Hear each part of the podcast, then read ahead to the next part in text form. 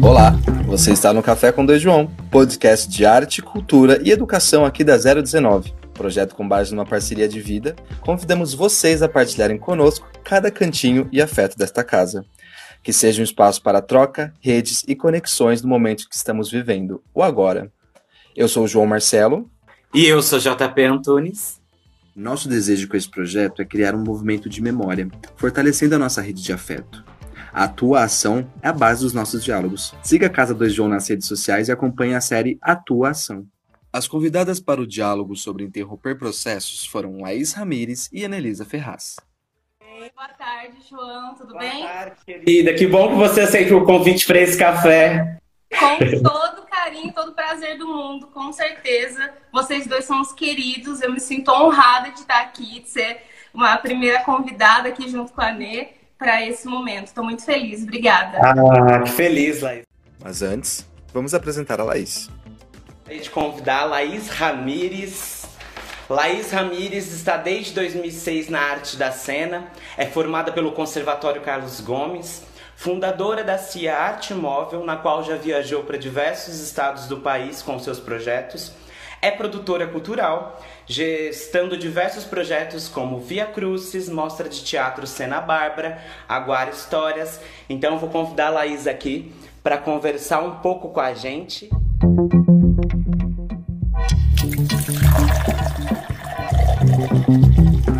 Interromper processos. E isso apareceu para todo mundo como se fosse uma batida de carro. Pô! Para você, Laís Ramires, atriz, produtora, vive de arte, como que foi receber essa pancada? Pum, parou tudo. Olha, ela foi de fato uma pancada. É inevitável a gente querer, é, a gente negar, né? Não é possível a gente negar que foi um baque, sim, muito grande. Mas é, eu acredito assim que, que tem um motivo e que isso vai fazer a gente chegar em algum outro lugar. Mas dessa sensação de interrupção, ela ficou muito é, forte para mim, principalmente em relação ao projeto Via Cruz, por exemplo, que foi a interrupção mais drástica, né? É, eu falo que o meu corpo estava acostumado já há mais de 10 anos a, na Semana Santa estar em um ritmo e uma loucura intensa, né? Por conta desse projeto que é muito a nossa vida. É, a gente é, começa né, todo o restante do, do, dos processos de vida depois do Via Crucis. Sim. E aí é, a gente é, ficava tava muito nessa coisa incerta, ensaiamos com todo, todo mundo no domingo, de portas abertas, é, tomando todos os cuidados, e aí na segunda-feira vem um decreto, e aí a gente não pode sequer se encontrar com as pessoas para dizer a elas que teremos que encerrar. Acho que isso doeu muito para a gente, para mim como produtora, para o Otávio como diretor e com certeza para todo o elenco. Né? Santa Bárbara do Oeste decretou medidas de isolamento a partir da segunda-feira, 23 de março. O espetáculo Via Cruz estrearia na terça-feira, 7 de abril. Em 2019, 27 mil pessoas assistiram ao espetáculo Via Crucis. E principalmente por ser um projeto de um grande envolvimento de pessoas, não só de pessoas locais, como de pessoas do entorno que acompanham, buscam essa apresentação, esse processo, né? não só a apresentação, mas essa gestão que ela é cíclica, né? Todos os anos você já começa, é, apresenta uma já gerando a do ano que vem para resolver o que foi a passada e é um ciclo que todo mundo se aguarda. Então a classe artística daqui espera e vive acompanhando o Via Cruzes, porque é um evento proposto por muita gente. E quando isso acontece, é, a gente tem uma empatia tremenda quando você fala de não poder unir com as pessoas para poder conversar. E você sente, né, por, por parte de todo, todo o elenco, é lógico que a gente pensa também nesse público que é, por exemplo, né, em 2019, 27 mil pessoas estiveram é, no, nas noites de apresentação. Então, assim, além disso, tem principalmente esse encontro que se dá entre atores e não atores, que vão descobrir juntos coisas novas e que se instigam a todo momento. que é, experimentam coisas que jamais fariam na vida, por exemplo, e, e esse valor que tem para cada uma dessas pessoas. Assim, essa, essa interrupção ela é muito profundamente dolorida. É lógico que a nossa intenção sempre é nós vamos voltar, mas assim, interromper o ciclo, é uma data fixa né? Sim. Ela tem todo um sentido. Na Sexta-feira Santa, por exemplo, acho que eu acordei em depressão profunda. Depois que eu fui me lembrar que, ah, é lógico, é Sexta-feira Santa. Eu com certeza estaria enlouquecida, fechando os portões às 18 horas, 19 horas, porque não tem mais como entrar. E toda, aquele, toda, aquela energia, né, que, que circunda esse, esse momento. Mas precisamos olhar para isso com, com com um pouco de positividade.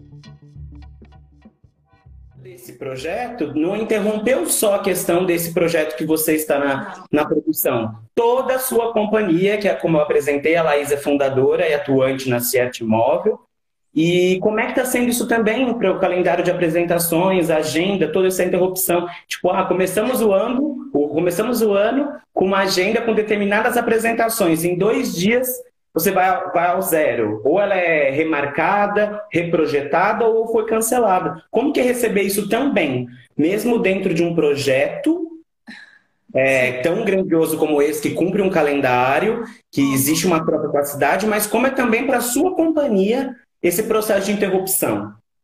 Olha, é, eu confesso que assim, essa questão toda positiva que eu tô hoje, ela é o resultado de o que? A gente está mais de 30 dias em isolamento. Então, nesse processo, eu já passei por depressões profundas e Sim. já retornei, né? É, e, esse, e essa questão com a companhia, ela é muito forte também, porque ela é onde a gente consegue se expressar e onde a gente tenta, na medida do possível, sobreviver. então, é, quando você começa o ano cheio de planos, como a gente tem, a gente sempre começa, cheio de planos, tomando milhares de decisões, é, de repente um espaço maior, e não sei o quê, e, e, e ai, como é que estão os espetáculos? Esse espetáculo vai circular por onde? Esse outro vai fazer o quê? Então, é, e aí você olha para o seu calendário, que a gente sabe a dificuldade que é para os artistas do interior estarem né, em cartaz, estarem se apresentando, exige realmente muito, não, só para os artistas do interior, todos os artistas, mas é, exige um trabalho intenso para que a gente consiga estar em cena, que a gente consiga promover esse encontro com o espectador. E aí, depois de todo esse trabalho, de ter uma agenda para cumprir até, sei lá, maio, junho, você olha para isso e de repente nada mais existe. A Cierte Móvel está atualmente com cinco espetáculos em circulação. A reflexão que o Otávio Delanesa trouxe, que é interromper ou romper. E isso eu acho que encaminha muito para a nossa segunda pergunta, que é de ressignificar esse processo. Sim. Como que nós, artistas, pesquisadores, que sobrevivemos da arte, nós entendemos esse processo reflexivo de interromper ou romper porque nós estamos nos ressignificando nesse momento de quarentena, que serviu para todos nós um momento de se rever, rever seu trabalho, rever sua trajetória, para como seguir. E uma curiosidade que a gente, conversando aqui em casa, eu e o João, sempre presente, a gente sempre pensa no o que podemos fazer agora para o pós, o, como nós vamos nos reinventar. Eu mesmo sou uma pessoa atípica rede social, é, eu cuspi para cima e essa live está caindo na minha testa. Mas é muito interessante de como isso é uma rede para nossa comunicação. E já como você começou, como que são esses processos de não romper, e sim apenas interromper, refletir e gerar. Como vocês estão ressignificando? Num processo pós-estreia de Casulo que estava envolto as nossas pesquisas e na, na nossa ferramentalização enquanto atores, criadores processo aí colaborativo com o Otávio, no nosso laboratório. Estávamos no nosso laboratório, é, no âmago do nosso ser. E aí a gente teve, obviamente, com a quarentena, essa quebra de, sei lá, duas semanas para pensar o que ia acontecer e até a gente olhar para isso e dizer, não, a gente pode continuar, a gente deve continuar, porque é isso que nos alimenta. Nós vamos sair dessa quarentena mais ferramentalizados. A gente vai descobrir alguma coisa. E, e, aí, então, a gente passou a ter os nossos encontros virtuais e ter os trabalhos individuais para serem feitos ao longo de toda a semana, com partituras físicas, com estudos, com vídeos, com livros, com milhares de, de, de, de ferramentas para que a gente possa se alimentar. Mas uma preocupação muito grande que a gente tinha enquanto companhia e que eu olho para isso é essa massificação de conteúdo digital. Sim. Então, é, a gente precisa olhar para aquilo que a gente faz e entender, né? É lógico que posso estar tá dizendo, tipo, agora não vou fazer é, é, vídeo, espetáculo em vídeo e daqui cinco meses está obrigatoriamente é, tendo que fazer. Mas, assim, é, principalmente pensar no que, qual é o nosso, é um outro veículo, então, eu não, não, não, nós não temos pretensão de produzir conteúdos para este veículo pela necessidade, mas sim de tentar entender o que a nossa arte precisa fazer nesse momento, o que a gente tem a dizer nesse momento. E quando eu falo isso de ah, não vamos nos é, extrapolar na, na produção de conteúdo, é principalmente por essa questão do sentido fa faz sentido para o nosso trabalho, para a nossa linguagem nesse momento? A gente sempre parte de onde? É do que a gente quer falar, do que a gente precisa falar. Então a gente é, a gente é capaz de fazer nesse momento algo que realmente possa atravessar e que, e que também no, no, nos atravesse. Então, é, acho que longe do lugar de julgamento, mas acho que de cada um poder olhar para si, para aquilo que faz, para o sentido do que faz, para a essência do seu sentimento. Que, uhum. que a gente, é, ontem, estava até, a gente fez um, uma, uma troca com uma querida, né, é, que é a Heleninha, uma criancinha, uma, uma criança que ama o, o, ratinho do Fabulantes. E aí ontem era aniversário dela e a gente fez esse, esse, essa troca, esse zoom.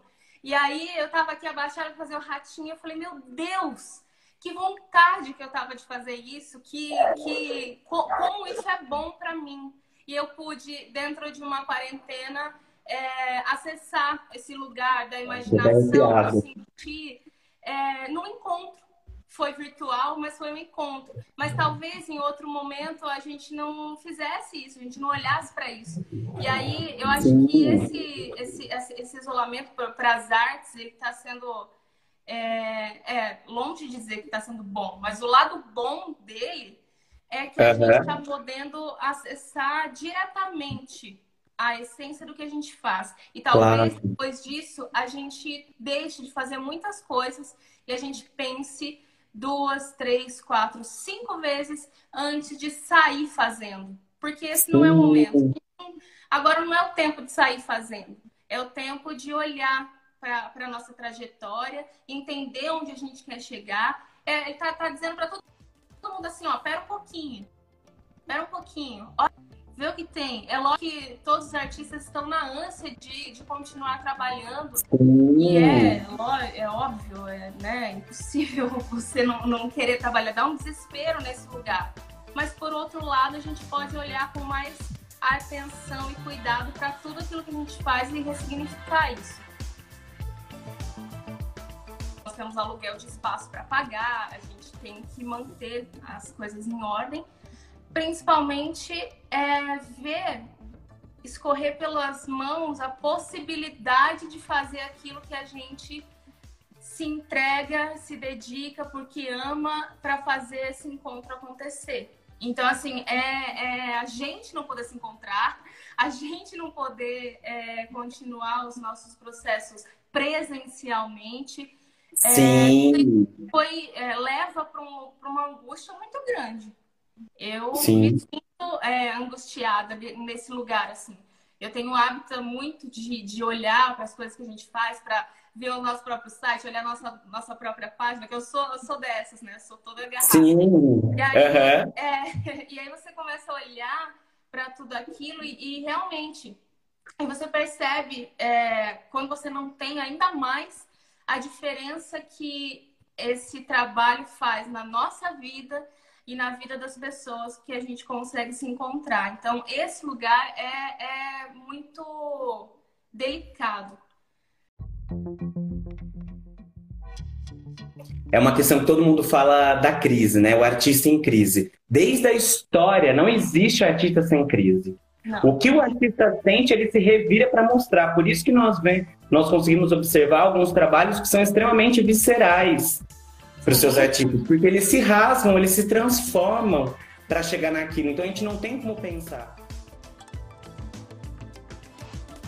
olhar para tudo e repensar, entender nesse lugar de que é algo muito maior que todos nós, maior que os nossos desejos, maior do que a nossa possibilidade de estar juntos e que é por um bem maior, é pensando em todo mundo. Então, a gente teve, eu tive que acalantar isso no meu coração de que não era algo que dependia de mim, né? Algo que foge totalmente do nosso controle, mas que era necessário. Mas foi realmente muito dolorido, muito dolorido.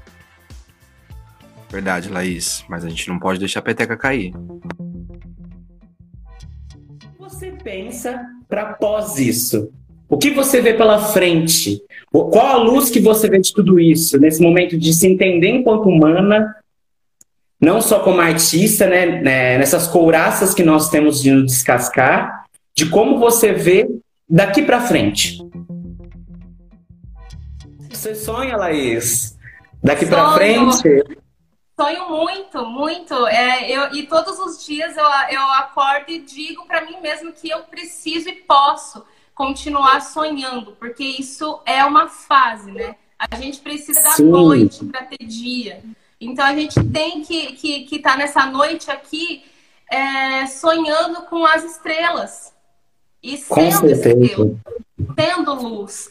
Né? É, essa é a minha busca de, de poder realmente sentir e, e deixar esse sonho todo reverberar. Porque aí a gente para para pensar, quando eu comecei a fazer teatro, o quanto eu sonhei com tudo que hoje eu consegui conquistar, né? O quanto eu sonhei vivenciar tudo aquilo que a gente vivenciou até aqui.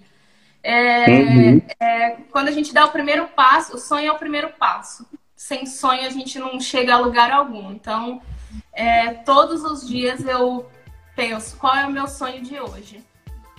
E esses sonhos já são de longas caminhadas. Comentando e brincando com o João que metade dos nossos currículos a gente pode dar Ctrl C e Ctrl V. Ah, é?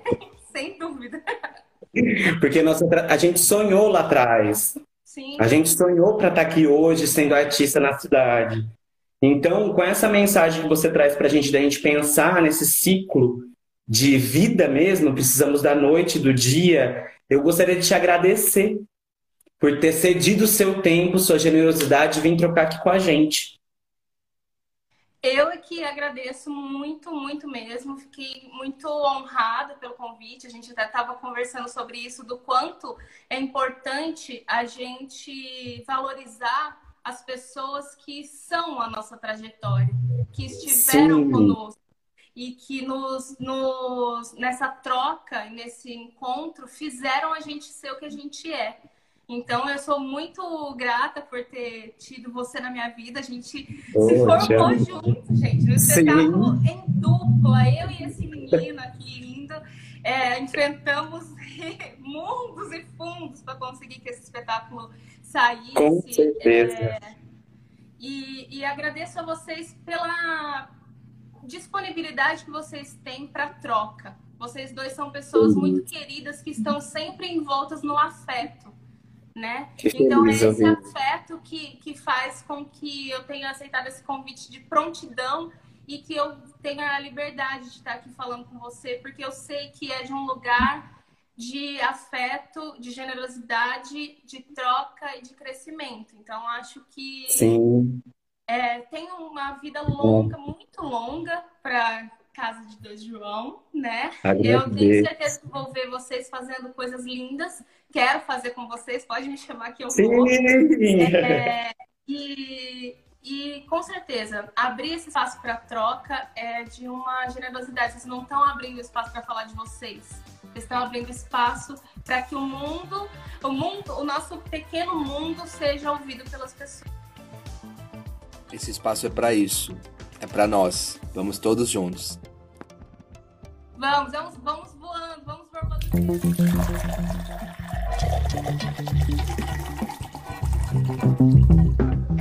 Nossa proposta é trazer diálogos de diferentes pontos aqui da região 019. Nossa próxima convidada é de Piracicaba e também teve de interromper processos que estavam prestes a estrear. Elisa Ferraz. Ela é atriz formada pelo Conservatório Dramático e Musical de Tatuí.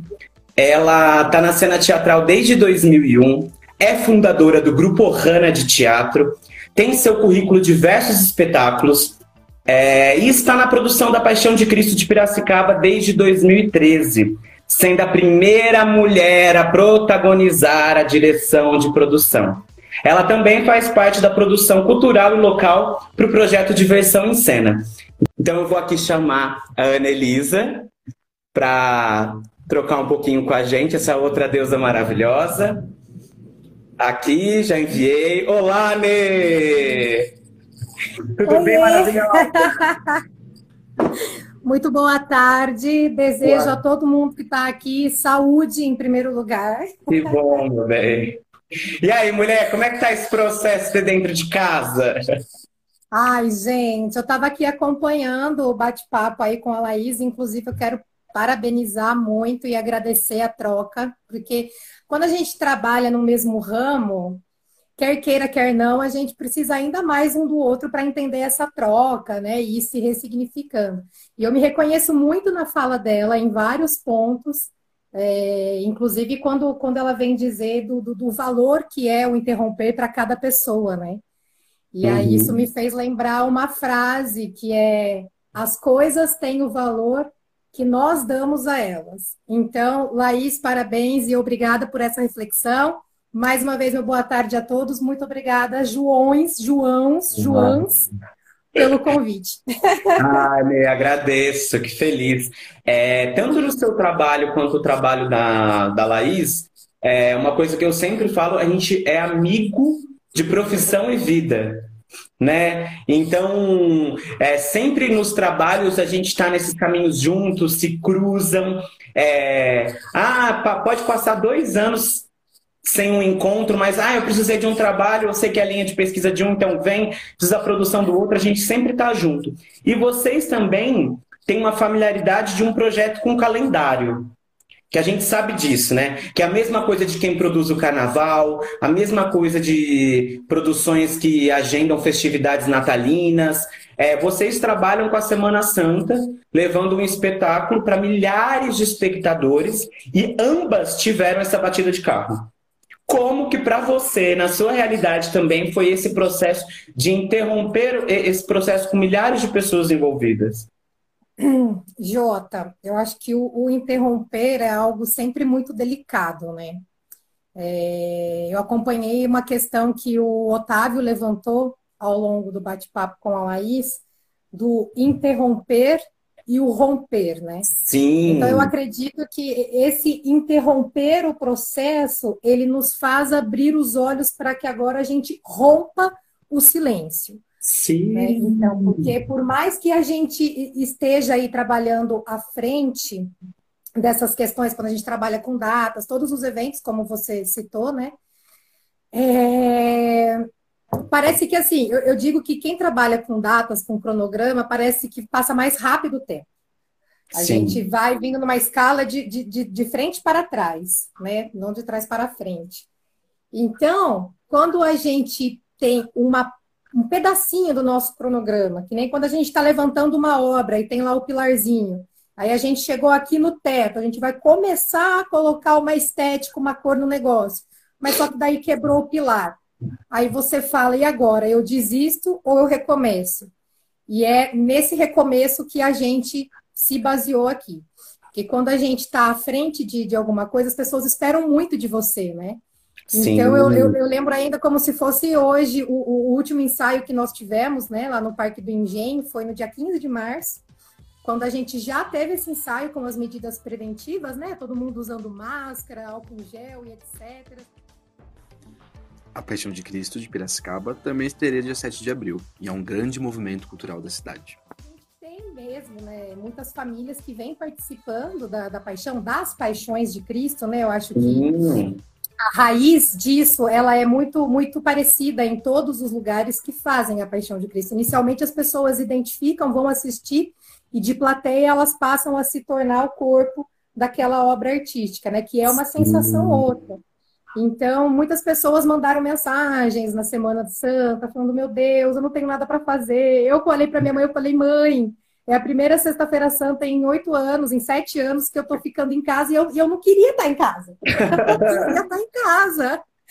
Então, a gente entende que é uma coisa muito delicada, porque pega no, no, no valor que cada um dá para aquilo, né? A gente sabe Sim. que temos artistas profissionais que já praticam o, o espetáculo em si, falando né, propriamente da Paixão de Cristo, já participam como atores profissionais, mas a gente tem também aquelas pessoas que, assim como outras, como eu mesma iniciei no teatro, por exemplo, que entram em busca de se reconhecer naquilo, Sim. porque eu acredito que seja essa uma das maiores ferramentas do teatro, né? Ela dá essa a arte em si, né? Ela dá essa abertura para que eu possa me entender, entender a arte e me entender enquanto ferramenta da arte. Com certeza.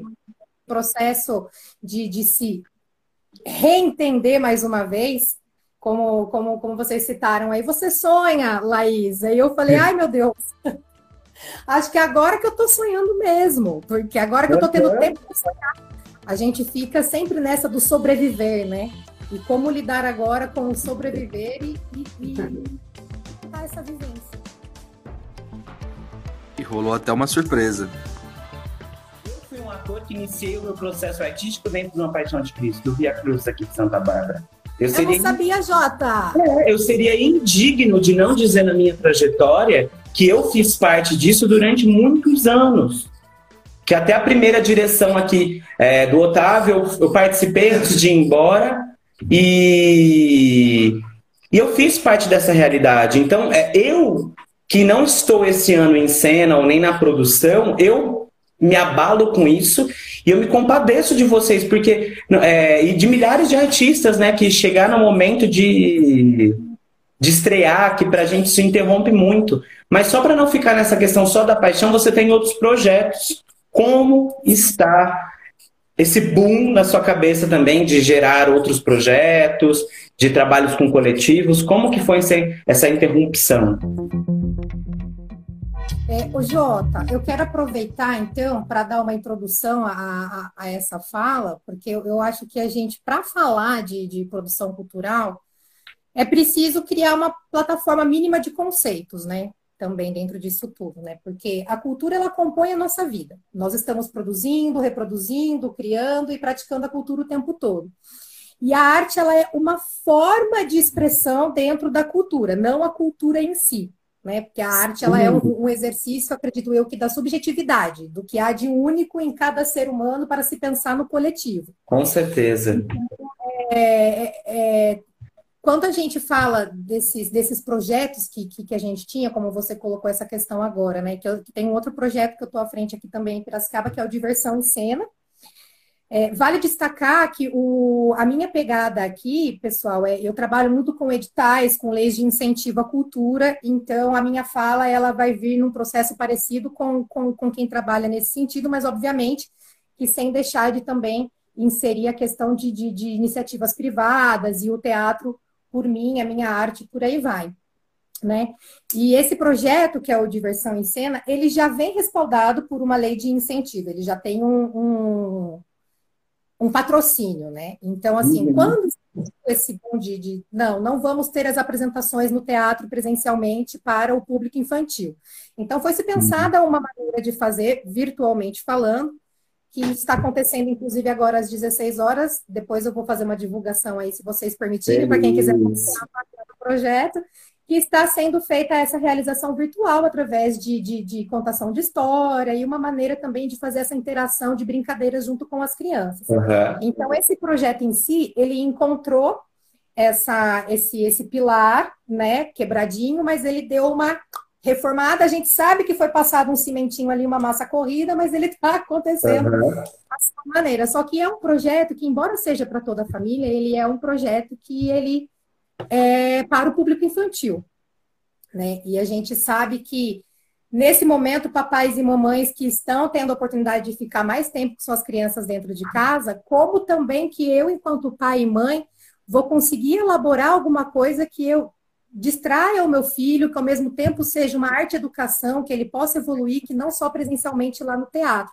E é aí nesse ponto que eu acredito que a gente chega de, do consumir a arte, né? Que, que, é, que você não precisa de artistas, como diz o poema, uhum. né? De artista. Sim, você precisa. E acho que esse momento em que papais e mamães e famílias inteiras estão dentro de casa é o momento também deles refletirem o quão necessário, o quão importante é a arte na vida de cada um, de cada elemento, como um todo. Né? É, é um processo, é muito interessante quando você cita o projeto de diversão em cena que é voltado para as crianças. Eu tenho uma outra realidade que é da arte educação.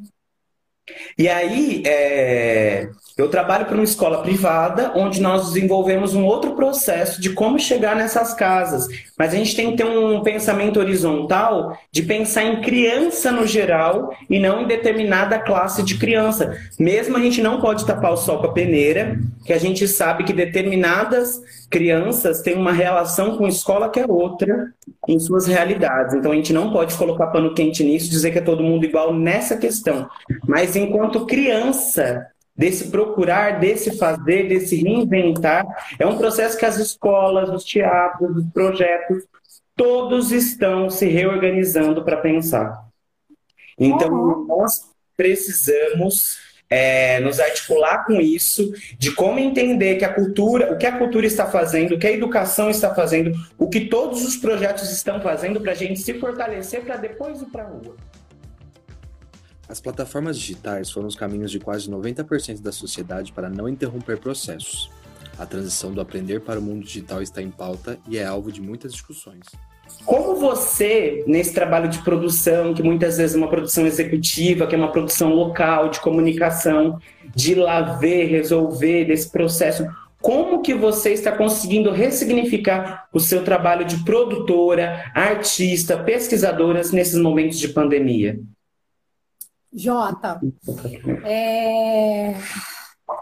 eu acredito que 90% dos artistas recorreram à internet né? A gente e, e, eu, eu, Anelisa, eu sou uma pessoa que eu faço tudo no, no papel, na mão. Eu tenho fichário, eu gosto de anotar, uhum. escrever. Eu tenho uma relação outra com, com redes sociais aí que eu também estou aprendendo uhum. mediante né, essa, essa significação aí toda. Mas a gente entra nessa questão que você comentou do que não é para todo mundo que está que tá chegando, né? Não é todo mundo que tem o acesso da cultura através da arte, através uhum. da internet, perdão. Então, como fazer isso chegar? A gente tem que pensar a cultura de baixo para cima.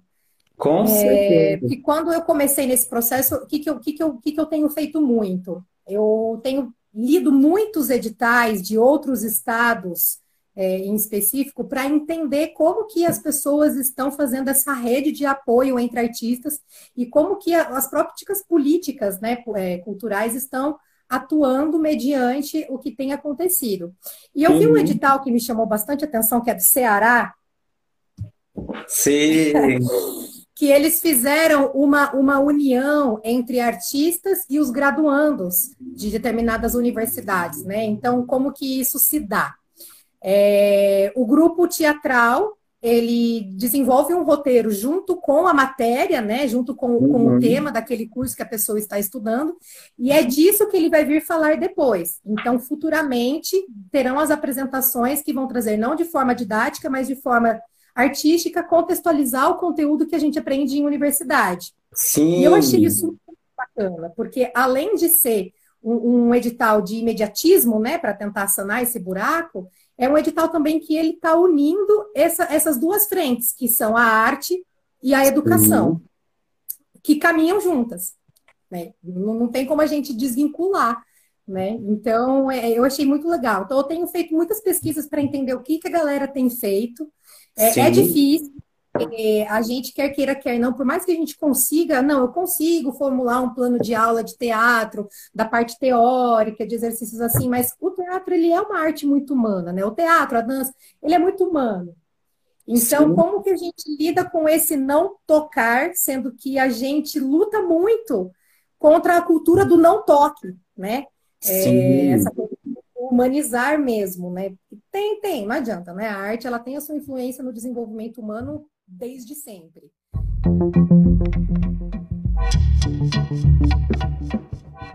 A política pública, ela tem que ser assegurada por uma por alguma legislação. Né? Sim. Né? Então, tem que olhar a lei, entender o que o, o imperativo normativo serve para a cultura e criar uma narrativa que seja benéfica para o setor cultural. É porque como, como falar isso, que, que, que é, uma, é uma coisa delicada, mas é, eu acho importante a gente falar, né? Porque esse momento de excepcionalidade, a gente tem que usar isso ao nosso favor. Sim. Porque o, o problema do, do, do, setor cultural, ele não pode ser colocado no mesmo patamar do que um, um problema do setor social. Claro. É, por exemplo, né, a gente sabe que existe um problema exorbitante de, de pessoas que precisam de um atendimento emergencial, saneamento básico, enfim. Uhum. Mas o setor da cultura ele é um setor diferenciado que tem um problema comum, que é o público. Sim. Principalmente em um momento como esse agora, né? Exatamente.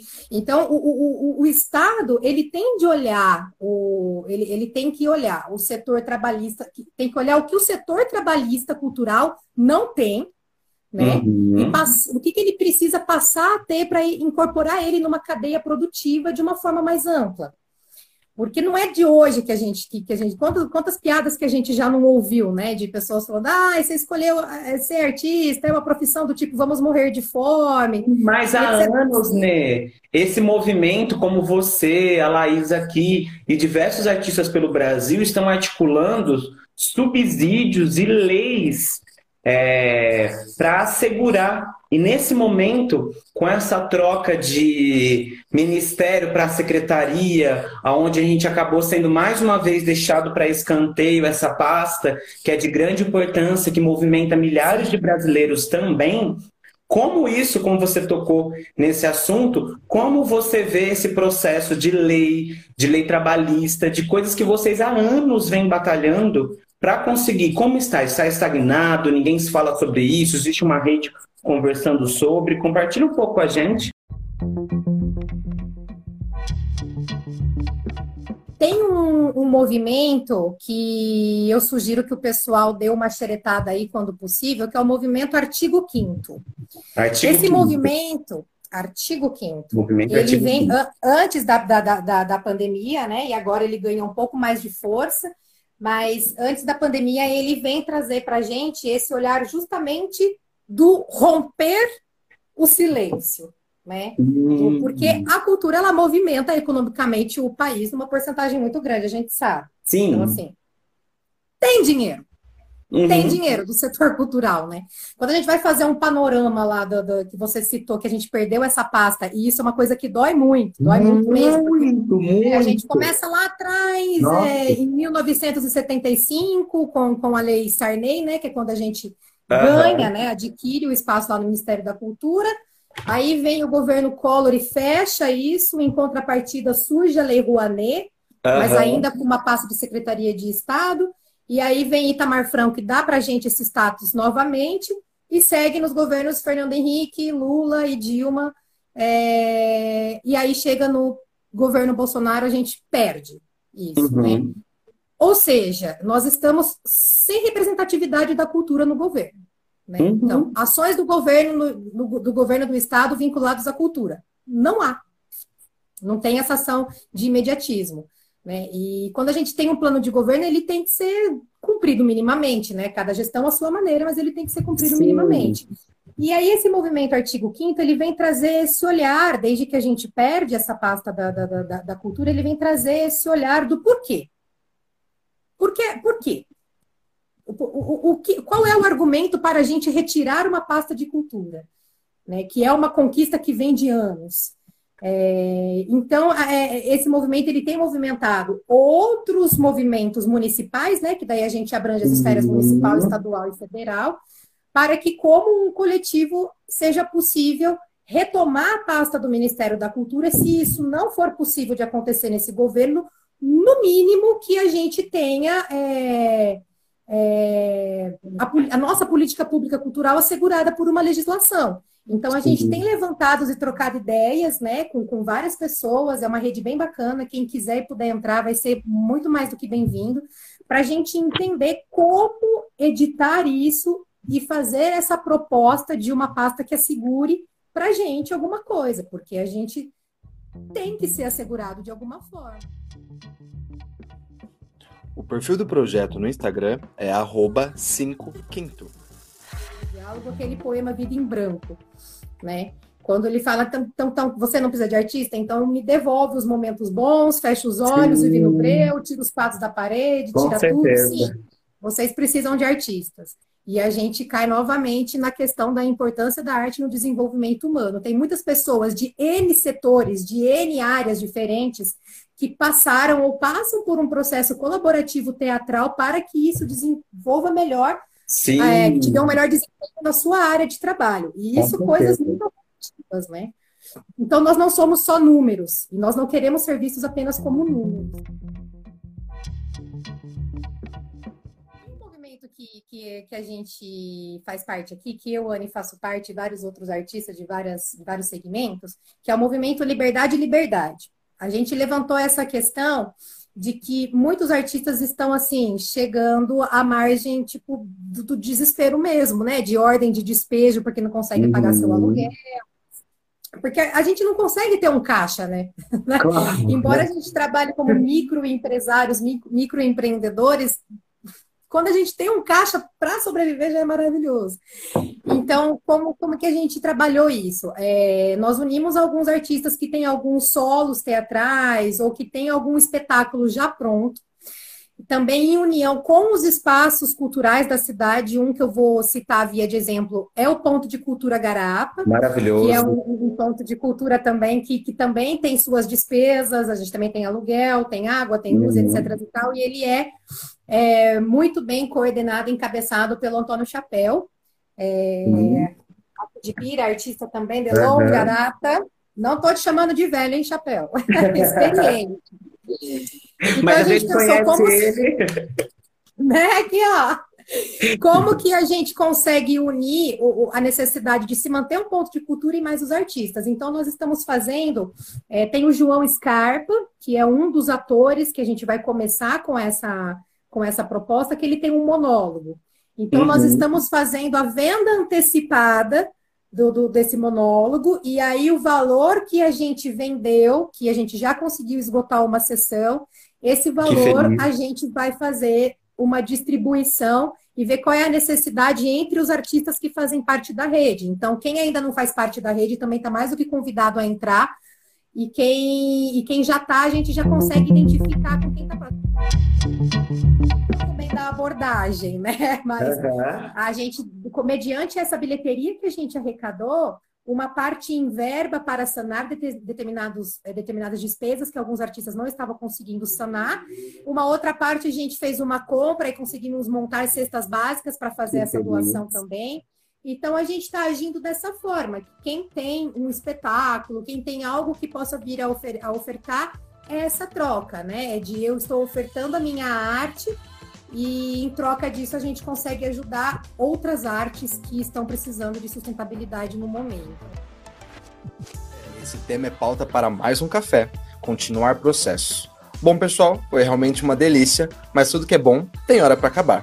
posso deixar de agradecer publicamente a você por disponibilizar seu tempo, sua generosidade com a gente, até desse projeto mesmo do Liberdade Liberdade, para a gente conseguir a pensar em redes para fazer aqui também. Então isso é Sim. muito valioso de você compartilhar com a gente os feitios que os coletivos estão fazendo e mais uma vez muito obrigado, minha amiga. Ah, eu que agradeço, Jota. Eu que agradeço mesmo. Não, não, não tenho qualquer convite que vocês me façam, os dois Joões, eu vou aceitar de olhos fechados. Eu vou aproveitar então rapidinho aqui um minutinho, porque eu falo mais do que a boca, eu só quero fazer uma indicação de leitura. Sim, claro, muito importante. Aí, ó, esse livro é, chama-se Psicologia da Arte. Ele tem um, um capítulo em específico, é o epílogo dele, na verdade, que chama-se Fenomenologia da Arte em um Mundo de Ciência e Tecnologia. Então, eu quero indicar esse livro para vocês. Se alguém quiser, eu tenho ele também em PDF, posso disponibilizar o arquivo. Mas o mais engraçado que eu acho que, que a gente tem que comentar nesse momento é que esse livro ele foi escrito em 1976. Um ano depois que a gente teve a nossa criação do Ministério da Cultura. Então, só fazendo um panorama aí do, do, do, da, da arte, quem se interessar, puder e quiser, Leia esse livro como um todo, ele é bem bacana e acredito que esse epílogo em especial ele vem trazer bastante do que a gente tem passado nesses últimos momentos. Muito obrigada, vocês são lindos, amo vocês. Agradeço, a Casa de Dois Joões agradece todo mundo.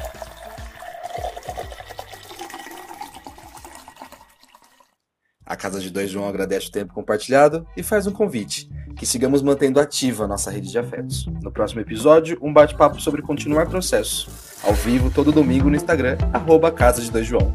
E em seguida, um podcast fresquinho feito café. Até lá!